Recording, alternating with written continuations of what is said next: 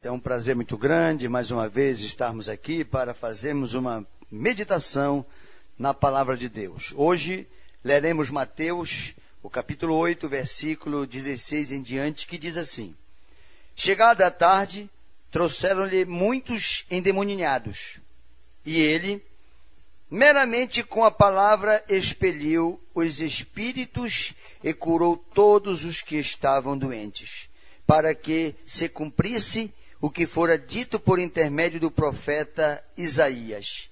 Ele mesmo tomou as nossas enfermidades e carregou as nossas doenças.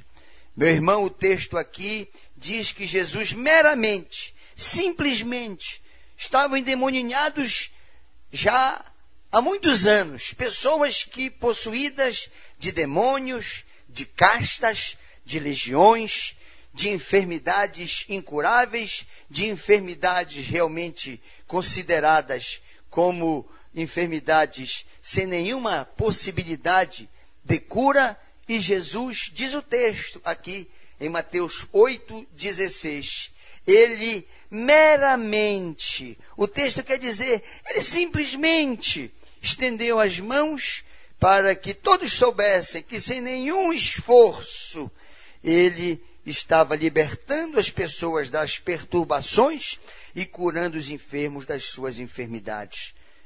O Senhor Jesus, como disse o profeta Isaías, ele levou sobre ele as enfermidades e todo tipo de sofrimento na cruz do Calvário. Determinado dia, Jesus disse: Até quando estarei convosco e vós sofrereis?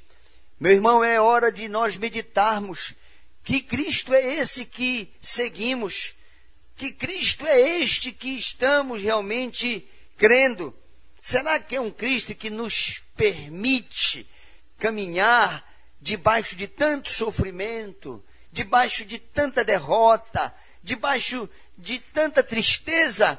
Ou será que Jesus está dizendo uma coisa e nós estamos fazendo outra coisa? É mais fácil nós estarmos fazendo outra coisa do que Jesus cruzar os braços diante dos nossos sofrimentos. Pelo contrário, ele abriu foi os braços na cruz do Calvário e disse: Pai, tudo está consumado. Pronto. O véu do templo se rasgou. Todos têm acesso a mim e eu a eles.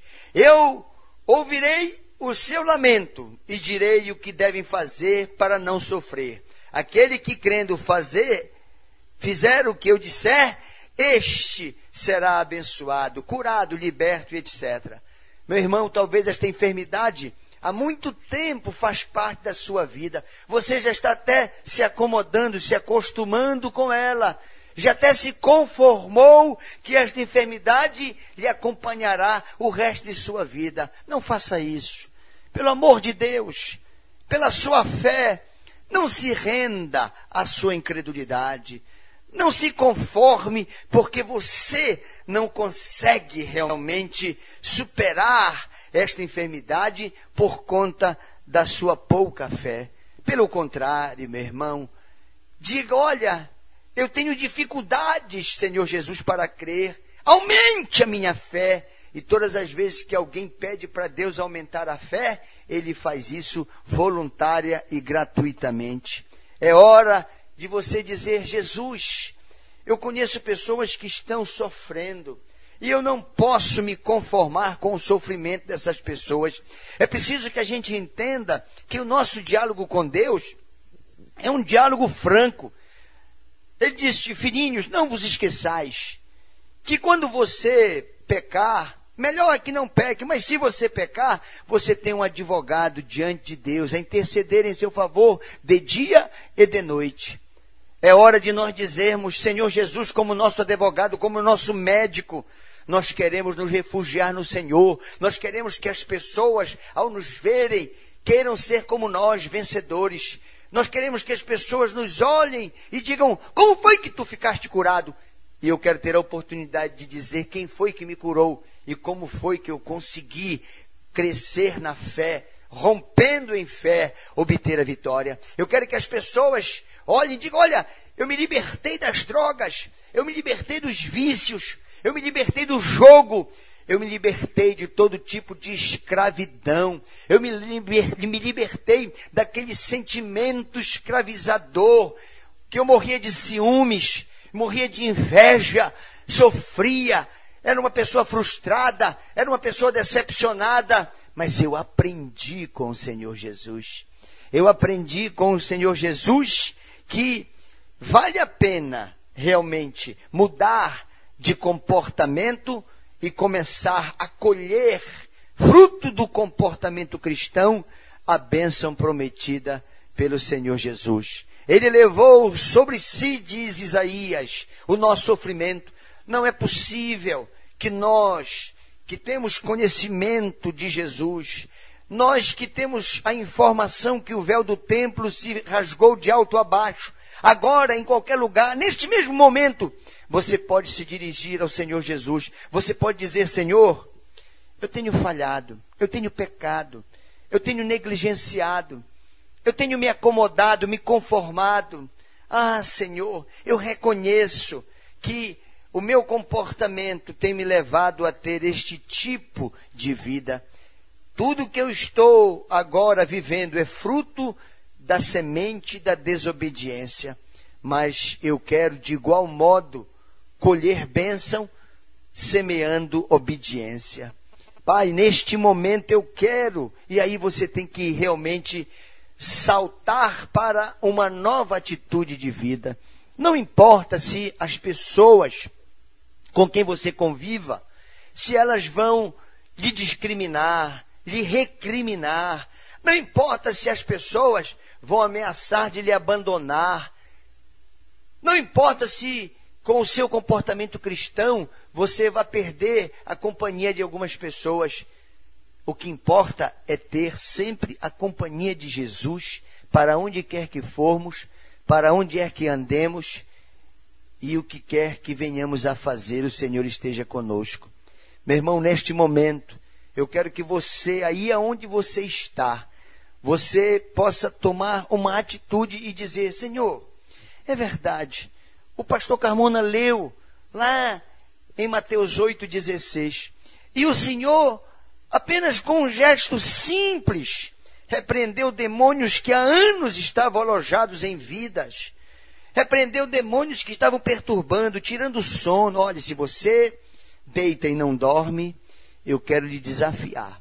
Aqui você, em vez de deitar, dobre os seus joelhos e clame ao Senhor. E diga: Senhor, eu não aceito deitar e não dormir imediatamente. Eu não aceito ficar rolando na rede, na cama, na esteira, no chão, seja onde quer que você deite. Aonde eu deitar para dormir, eu quero imediatamente pegar no sono. E você pode fazer isso repreendendo todo espírito perturbador. Você não pode ficar de mau humor. Toda vez que você ficar de mau humor, você pode, com uma repreensão, dizer: Senhor, o diabo, Satanás, está lançando dardos inflamados do mau humor sobre a minha vida. Eu não aceito viver de mau humor. Eu não aceito viver com a cara zangada. Eu não aceito viver como quem não está satisfeito com a vida que o Senhor deu. Não como cristão. Se eu me desviar, tudo bem que eu fique de mau humor, de cara fechada. Mas diante do Senhor, e testemunhando do Senhor, eu quero fazer isso com prazer e com alegria no coração. Meu irmão, muitas das vezes a pessoa não percebe que existe a incorporação e a incorporação é um tipo de possessão. A pessoa fica dominada e o demônio, ele se manifesta através daquela pessoa. Mas existe uma perturbação que não é incorporação, mas ela é manifesta através do mau humor. Todo mau humor é fruto de uma perturbação. Satanás está ao seu redor perturbando. E ele está conseguindo de perturbar.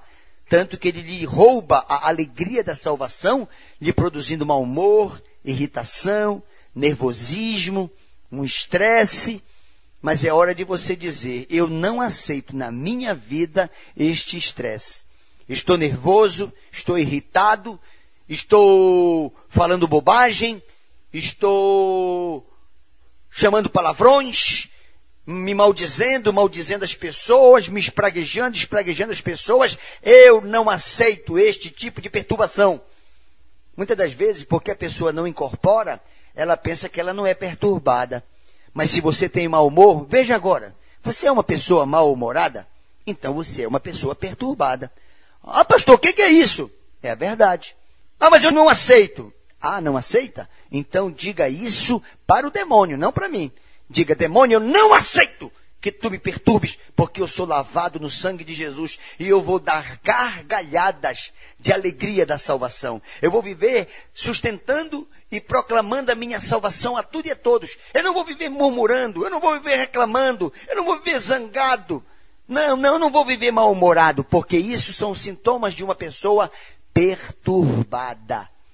Se você é uma pessoa zangada, irritada, se você é uma pessoa mal-humorada, você é uma pessoa que está passando por um problema de perturbação. Mas você pode romper isto. Você diz, eu não vou aceitar. De jeito nenhum na minha vida eu posso aceitar, como um cristão, que eu tenha as marcas da perturbação na minha vida. Eu quero ter as marcas da promessa de Deus, que é a salvação. E qual é a marca da promessa da salvação? A alegria a alegria no lar, a alegria no tratar com as pessoas. A alegria significa confiança. A alegria significa segurança. A alegria no Senhor significa o pressentimento da vitória. A certeza de que o Senhor é conosco para nos dar a vitória. Mas, por outro lado, a perturbação é a dúvida da vitória. E até digo mais: a perturbação é a certeza da derrota. A perturbação significa dizer que a pessoa não crê que Deus está trabalhando em seu favor, operando e abrindo portas que ela não pode abrir. Eu quero orar agora com você. Jesus, com um simples gesto, diz, Mateus 8,16, ele repreendeu todos os demônios e ele curou todos os enfermos.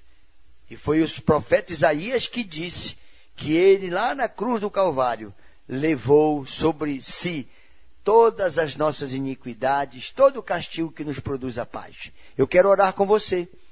Eu quero que neste momento você diga: Eu quero mudar. Eu não quero mais ser conhecido nem conhecida pelas pessoas como alguém que vive o tempo todo de mal com a vida.